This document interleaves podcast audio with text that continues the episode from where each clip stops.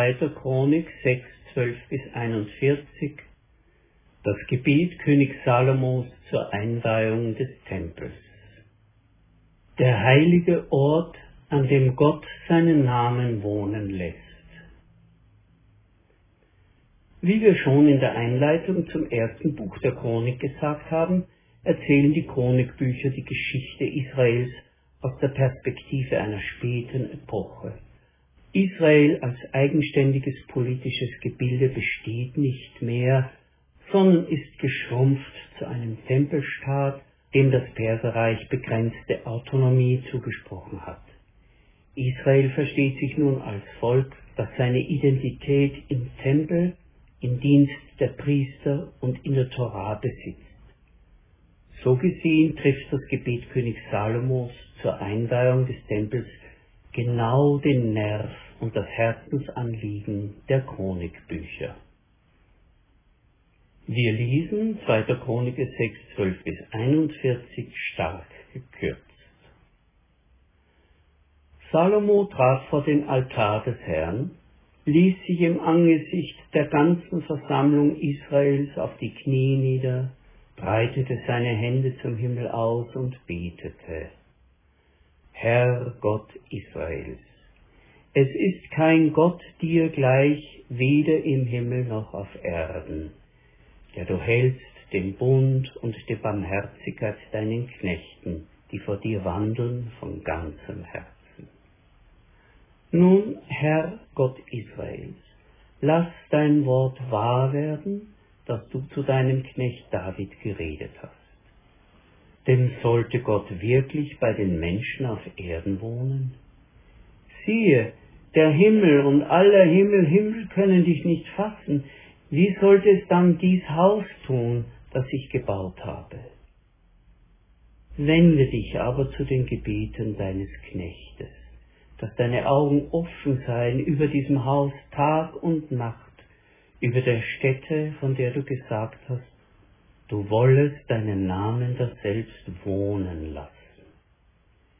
Wenn dein Volk vor dem Feind geschlagen wird, weil sie an dir gesündigt haben, und sie bekehren sich, so wollest du hören vom Himmel her und vergeben die Sünde deines Volkes Israel. Wenn der Himmel verschlossen ist, dass es nicht regnet, und sie beten an dieser Stelle, so wollest du hören im Himmel und vergeben die Sünde deiner Knechte und deines Volkes Israel, dass du regnen lässt auf dein Land, das du deinem Volk zum Erbe gegeben hast. Wenn eine Hungersnot im Land sein wird oder Pest oder Dürre, Getreidebrand, Heuschrecken, Rauben oder wenn sein Feind im Lande seine Tore belagert oder irgendeine Plage der Krankheit da ist, wer dann seine Plage und Schmerzen fühlt und seine Hände ausbreitet zu diesem Haus, so wollest du hören vom Himmel her und jedermann geben, wie du sein Herz erkennst. Auch wenn ein Fremder, der nicht von deinem Volk Israel ist, aus fernen Landen kommt, um deines großen Namens willen und zu diesem Hause hinbetet, so wollest du hören vom Himmel her und alles tun, worum er dich anruft, auf dass alle Völker auf Erden deinen Namen erkennen und dich fürchten. Wenn sie an dir sündigen werden, denn es gibt keinen Menschen, der nicht sündigt und du über sie zürnst und sie vor ihren Feinden dahingibst und diese sie gefangen wegführen in ein fernes oder nahes Land, und sie nehmen es sich dann zu Herzen und bekehren sich und flehen zu dir. Wir haben gesündigt, übel getan und sind gottlos gewesen. So wollest du ihr Gebet und Flehen hören vom Himmel her und ihnen zu ihrem Recht helfen und deinem Volk vergeben, das an dir gesündigt hat. So lass nun, mein Gott, deine Augen offen sein und deine Ohren aufmerken auf das Gebet an dieser Stätte. Das Allerwichtigste aus diesem Text ist mit der Überschrift unserer Predigt eingefangen. Der heilige Ort, an dem Gott seinen Namen wohnen lässt. Was heißt denn, Gott lässt seinen Namen wohnen? Das ist ja eine seltsame Ausdrucksweise. Fast könnte man auf den kuriosen Gedanken kommen, Gott habe da sein Namensschild angebracht. Aber für Israel heißt es etwas sehr Großes. Gott hat sich in seiner göttlichen Freiheit und seiner Güte entschieden, an einem ganz bestimmten Ort für seine Menschen zuverlässig erreichbar zu sein. Sie sollen nicht herumirren und im Dunkeln tappen. Sie sollen nicht ins Leere rufen und hilflose religiöse Verrenkungen anstellen. Sie sollen wissen, hier hat sich der heilige, majestätische Gott, der Gott des Heils und der Hoffnung für die Gebete seiner Menschen erreichbar gemacht. Ob sie nun Lob und Dank bringen, ob sie Gottes Segen suchen, ob sie in schwere Not geraten oder sich in Schuld verstrickt und sich verrannt haben, hier ist der Ort, wo Gott gnädig bestimmt hat, dass sie zu ihm sprechen dürfen und er hören wird. Beachten wir, dass in den Chronikbüchern die Aussage sorgfältig vermieden wird, Gott selbst wohne im Tempel. Nein, Vers 18 spricht es unmissverständlich aus. Wohnt denn Gott wirklich bei den Menschen auf der Erde? Siehe, selbst der Himmel und die Himmel der Himmel fassen dich nicht, wie viel weniger dieses Haus, das ich gebaut habe. Aber sein Name, sein offenes Auge und Ohr wohnen in diesem Heiligtum. Wenn wir das verstehen, können wir nachempfinden, welches Vorrecht, welche ehrfurchtgebietende Gnade sich für das Judentum bis heute mit dem Jerusalemer Tempel verbindet, genauer gesagt mit dem Tempelberg. Denn im Jahr 70 nach Christus wurde der Tempel im Zuge des römischen Vergeltungskrieges gegen den jüdischen Aufstand zerstört und nicht wieder aufgebaut. Religiöse Juden würden sagen, noch nicht wieder aufgebaut. Wie aber verbindet sich dieses Weihegebet mit der Glaubenswelt der Christen? Die entscheidende Nahtstelle findet sich im feierlichen Prolog des Johannesevangeliums. In Kapitel 1, Vers 4 bringt der vierte Evangelist nicht nur das markante Wort wohnen, sondern hat zweifellos auch die Einweihung des Salomonischen Tempels vor Augen, denn zu diesem Anlass zog die Herrlichkeit Gottes, die Shekinah, der Lichtglanz Gottes, in das Allerheiligste ein und ließ sich dort wie eine Lichtwolke nieder. Das alles klingt an, wenn Johannes schreibt, und das Wort ist Fleisch geworden und hat unter uns gewohnt und wir haben seine Herrlichkeit, die Shekinah, gesehen, die Herrlichkeit des einzigen Sohnes vom Vater, voll Gnade und Wahrheit. Johannes schildert das Kommen Jesu aus der Welt des Vaters auf diese Erde demnach als eine neue, endzeitliche Tempelweihe und das Wort ward Fleisch und wohnte unter uns. Gottes innerstes Wesen, das heißt sein Heilswille, seine Menschenfreundlichkeit, seine Güte, Barmherzigkeit und Langmut, wird ein Mensch aus Fleisch und Blut und wohnt unter uns. Hier in der Person Jesus Christus hat Gott entschieden und verheißen, für uns da zu sein, erreichbar und ansprechbar. Ob wir nun Lob und Dank bringen, ob wir Gottes Segen suchen, ob wir in schwere Not geraten und uns in Schuld verstrickt und uns verrannt haben, hier ist der Ort, wo Gott gnädig bestimmt hat, dass wir zu ihm sprechen dürfen und er hören wird.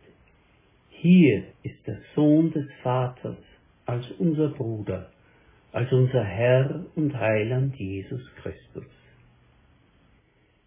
Wenn wir zu ihm kommen, irren wir nicht mehr umher, tappen nicht länger im Dunkeln und rufen nicht ins Leere hinaus. Jesus Christus ist die Tür zum Vater. Er ist der Ort, wo Gottes Name nicht wie eine Fata Morgana ihre Spiegelungen vorbeiwehen lässt und unversehens entschwindet, wo Gottes Gegenwart nicht wie ein Nordlicht wabert und sich nicht fassen lässt. Nein, Jesus Christus ist der heilige Ort, an dem Gott seinen Namen wohnen lässt, zugänglich, mit offenen Augen und wachen Ohren, für unsere Not und für unsere Gebete, so armselig und ungeübt sie auch sein mögen. In Freude und Leid, Gelingen und Versagen, Dank und Klage, in Lobpreis und Schuldbekenntnis und in der Anbetung im Geist und in der Wahrheit. Wir haben kein selbstverdientes Anrecht darauf, von Gott gehört und erhört zu werden. Doch wir dürfen das Vorrecht unseres Herrn nutzen. Was ihr mich bitten werdet in meinem Namen, das will ich tun. Hören wir in Johannes 14, 14. Im Namen Jesu beten. Was genau heißt das? Die bisherigen Gedanken, die unser Text bei uns ausgelöst hat, wollen wir mit einer letzten Betrachtung noch vertiefen. Im Gebet des Salomos begegnet diese auffällige Redeweise, Gott lässt seinen Namen im Tempel wohnen. Wie kann man das nun auf Jesus Christus, auf seinen Namen übertragen? Im Matthäus-Evangelium Kapitel 1 gibt es ja eine auffällige Stelle. Ich zitiere sie, damit verständlich wird, worauf ich mich beziehe. Das sagt der Engel im Traum zu Josef, Matthäus 1, 20 bis 23. Josef, Sohn Davids, fürchte dich nicht, Maria als deine Frau zu dir zu nehmen, denn das Kind, das sie erwartet, ist vom Heiligen Geist. Sie wird einen Sohn gebären, Ihm sollst du den Namen Jesus geben, denn er wird sein Volk von seinen Sünden erlösen. Dies alles ist geschehen, damit sich erfülle, was der Herr durch den Propheten gesagt hat. Sieht, die Jungfrau wird einen Sohn gebären, und man wird ihm den Namen Immanuel geben. Heißt übersetzt, Gott ist mit uns. Es liegt uns auf der Zunge, an dieser Stelle einzuwerfen, das sind ja zwei verschiedene Namen, Jesus und Immanuel. Wieso redet der Engel so, als ob beide ganz selbstverständlich gleich wären und ein Name den anderen erfüllt hat? Tatsächlich ist das so. Der bedeutungsschwere Name Immanuel aus dem Buch Jesaja, Kapitel 7, 14, ist eigentlich eine Verheißung. Gott ist mit uns. Das wird bei Matthäus für uns auch übersetzt, weil es sonst nur im Hebräischen verständlich bliebe. Aber Jesus? Die uns geläufige Namensform Jesus ist an die griechische Sprache angeglichen. Eigentlich wurde Jesus in seiner aramäisch sprechenden Lebenswelt auch von seinen Jüngern Jeshua genannt. In diesem Namen stecken zwei Begriffe. Einerseits der Gottesname in der Silbe Je. In der Fachsprache würde man sagen, Jeshua ist ein theophorer Name, ein Name, der den Namen Gottes aus dem Dornbusch in sich trägt. Der zweite Begriff, der im Namen Jesus steckt, ist das hebräische Wort für retten.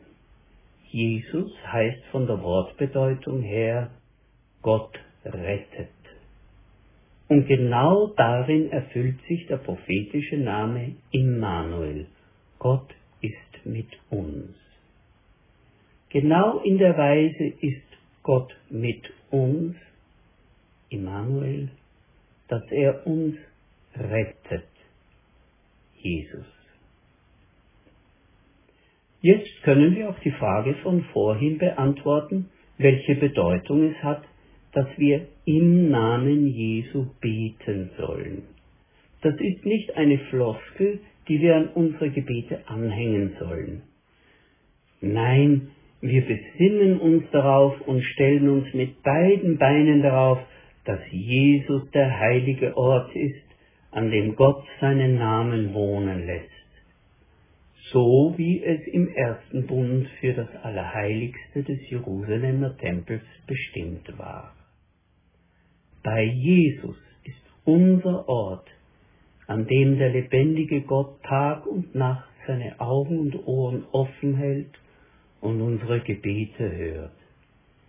In Freude und Leid, Gelingen und Versagen, Dank und Klage, in Lobpreis und Schuldbekenntnis und in der Anbetung im Geist und in der Wahrheit.